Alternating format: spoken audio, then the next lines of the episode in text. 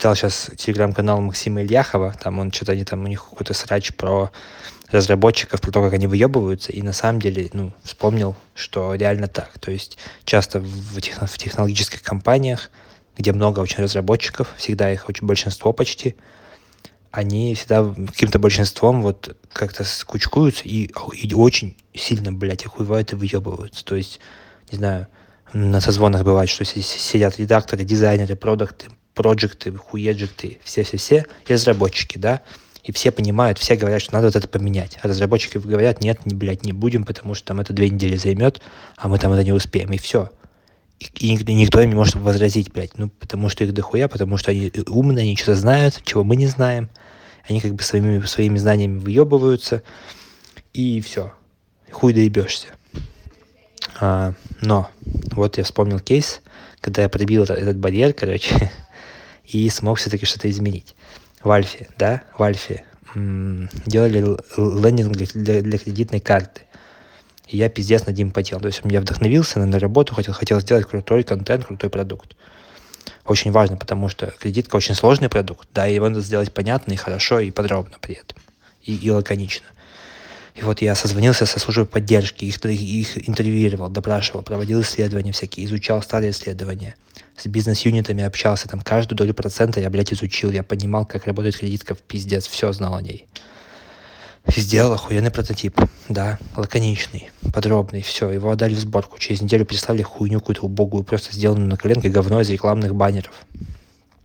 А еще, да, для контекста больших корпорациях, опять же, такая иерархия, что есть миллиард разработчиков, да, они самые въебистые, крутые, их там пять этажей, они сидят там что-то хуярят, пишут код.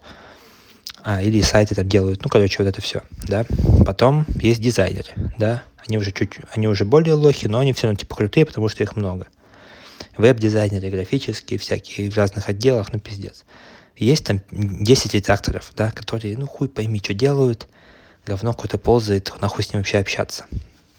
И многие даже не знают о существовании редакторов, да, там дизайнеры и кто-то еще. Вот так обычно. И тут я как бы на эту работу смотрю, что мне показали. И говорю, ну это хуйня, и начинаю через менеджера на них выходить, на разработчиков, на всех, на веб-дизайнеров, на всех.